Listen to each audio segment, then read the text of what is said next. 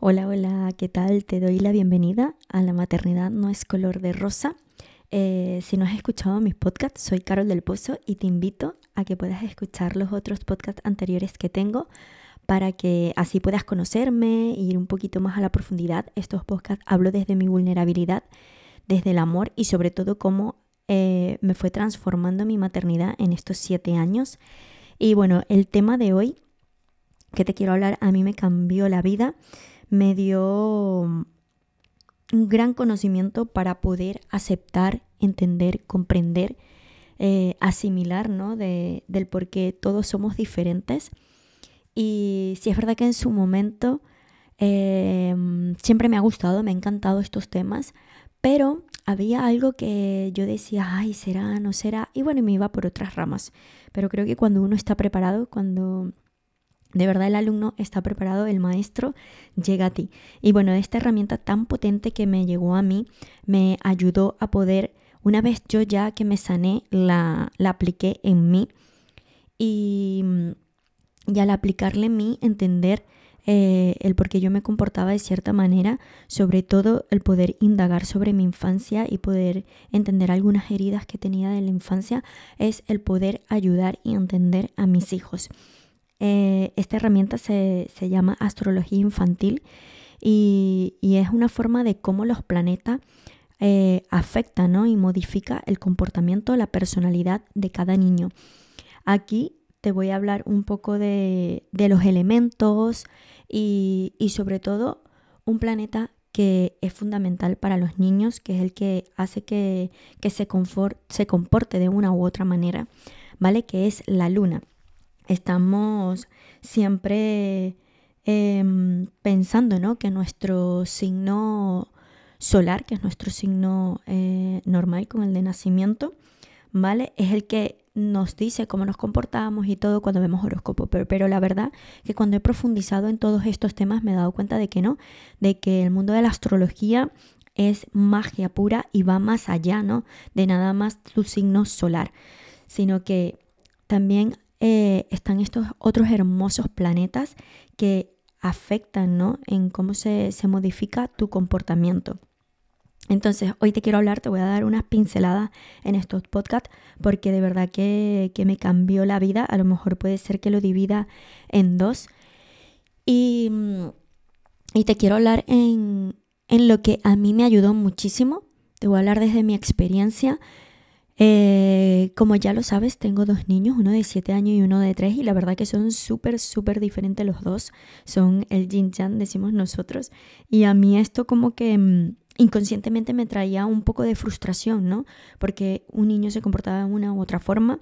Obviamente aquí tuve que sanar muchas cosas también el tema de la maternidad, pues con el control eh, y sobre todo algo que para mí, desde mi experiencia, y lo comentaba con una amiga, lo peor que, que bueno, como, como madre, eh, puedo hacer es comparar a mis hijos.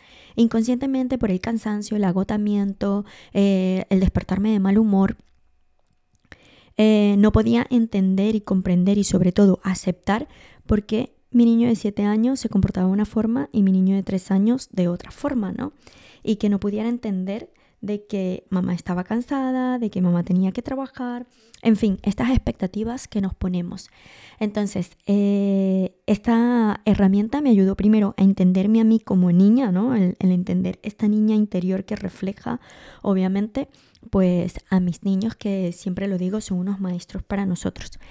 Aquí pues va muy muy de la mano varios temas. Uno, súper importante, la luna que tenga tu niño, ¿no? Es la forma en cómo tu niño se va a nutrir, eh, va a ser nutrido y donde va a buscar como que esa seguridad, ¿vale? Y obviamente lo ve reflejado, pues, en su madre, pero también lo puede ver reflejado en su padre y esto es muy, muy bonito. ¿vale? Y luego está como que los elementos dominantes de tu, de tu, de tu carta, ¿no? De cómo, cómo está distribuido esto en lo de tu niño. Entonces, antes de poder empezar a hablar y decirte todo, quiero empezar diciéndote que eh, no sé si, si, creas en esto o qué, a mí siempre me ha llamado la atención desde, desde muy jovencita que estoy en este mundo y... Y creo que con, mis hijos el poder ir más allá, ir más profundo, el poder entenderlos, comprenderlos, me hizo ir a varias, a diferentes técnicas, ¿no? Hay muchas herramientas también que hablan un poco de esto, pero para mí, en particular, desde mi experiencia, fue la que como que dio en el clavo, tanto conmigo como para mis hijos, ¿vale? Entonces, ¿esto qué quiere, qué quiere decir esto de astrología infantil? Es como los planetas, ¿vale? Van a... Mm, por decirlo así, afectar el comportamiento de, tus niños, ¿no? Y porque cada uno tiene una personalidad. Al momento de tanto tú o de tus niños nacer, cuando nacemos, em, te marcan una hora de nacimiento, ¿vale? Y allí es como si hiciéramos como si separara, ¿no? Hicieran una captura de cómo el cielo estaba en ese momento, cómo estaban los planetas, cómo estaba el Sol, cómo estaba la Luna, cómo estaba Mercurio, cómo estaba Martes, cómo estaba Saturno, cómo estaba cada uno de estos planetas. Y cada uno de estos, pues también hay unos signos que, están allí, ¿no? Eh, que, que, van a estos elementos. Entonces, eh, te quiero dar unas pinceladas aquí en, este episodio. Si quieres que profundice más, contacta conmigo porque de verdad que a mí me, cambió la vida, tanto para mí como para mis niños. Y bueno, es para ver si te sientes identificado o no con lo que te voy a decir. Em, voy a empezar primero por lo del tema de, los elementos, ¿no? Y, y aquí va dos puntos, tanto uno, los elementos que son dominantes a esa hora de tu nacer, de tu nacimiento, como también puede afectar, ¿vale? Si estos elementos hay un déficit, ¿vale? En, tu carta. Entonces te voy a hablar de, de, estos elementos. Está el elemento fuego, que en el elemento fuego está signo de Aries, Leo, Sagitario está el signo, el elemento tierra, que el signo está Tauro, Virgo y Capricornio.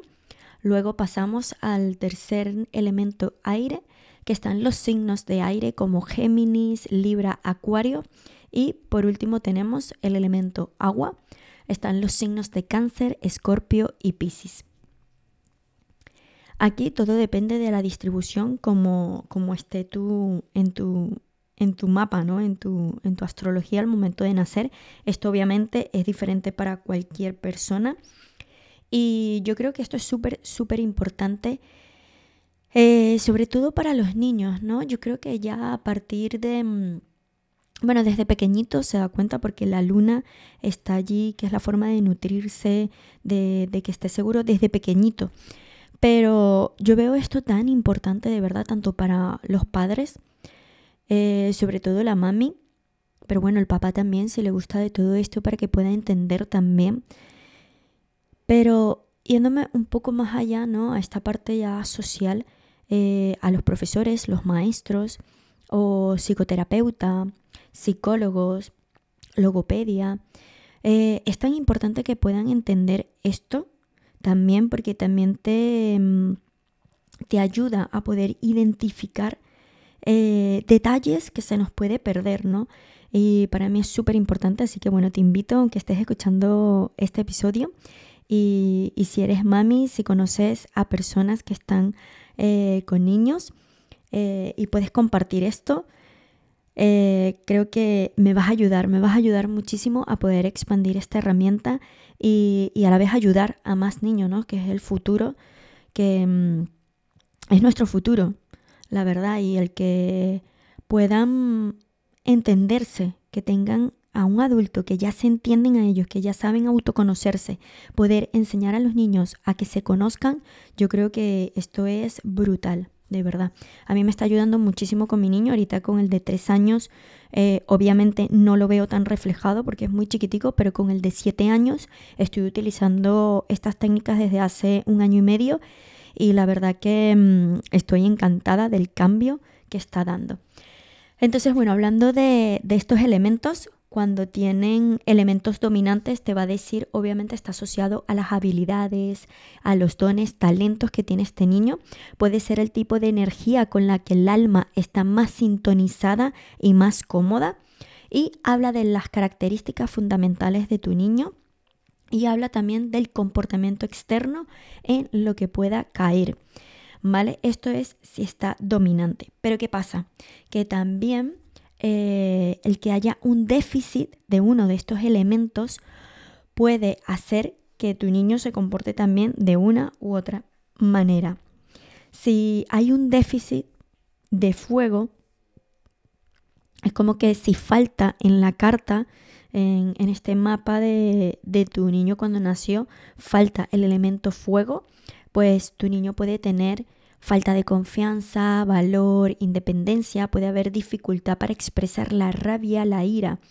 Si hay un déficit de agua, eh, va a tener miedo a sentir emociones, miedo al descontrolado. Si tu niño eh, tiene un déficit en aire, hay dificultad para comunicarse, para relacionarse, puede sentir miedos y fobias irracionales. Y si tu niño pues tiene un déficit de tierra, eh, puede tener el comportamiento de falta de orden, de concentración, eh, cuesta que tenga perseverancia y concretar metas. Esto es súper importante, sobre todo ya cuando el niño va creciendo, de saber esto y poder modificar. Lo bonito de esto es que no es etiquetar, ¿no? De, oye, mi niño es así y así es porque tiene elemento aire o tiene un déficit. No, todo esto es importante saberlo. Yo siento desde mi experiencia porque me ayuda a entender a mis niños y no frustrarme, ¿no? Sobre todo si yo lo digo abiertamente, ya te dije que aquí voy a hablar de mi vulnerabilidad. Eh, yo tenía me estaba sanando el control, el poder controlarlo todo en mi vida. Pero claro, cuando llegaron mis hijos me di cuenta de que esto era muy dañino, tanto para mí como para ellos y obviamente para mi relación de pareja. Entonces el poder entender todo esto me ayudó muchísimo, ¿no? El cómo los niños, de acuerdo a su elemento dominante o el elemento de su signo lunar, se va a comportar. ¿Vale? Voy a empezar ahora em, a lo mejor este, como digo, lo, voy a dividir en dos para que me dé oportunidad de explicarte los cuatro elementos, pero ya te digo que esto va más allá. Te voy a dar unas pinceladas para que puedas entender lo que, lo que te quiero decir. Mira, vamos a empezar por el elemento agua, ¿vale? O que tenga su luna en cáncer, escorpio o piscis. ¿vale? Los conceptos claves para estos niños es que pueden tener falta de concentración, que vivan en un mundo de fantasía, de imaginación o que estén eh, disociados con la realidad y que puedan tener un apego potente a la familia. Esto me ayudó muchísimo porque mi primer niño, el de siete añitos, tiene justamente su luna en cáncer y, y me hizo entender realmente el por qué tenía tanto apego sobre todo conmigo, ¿no?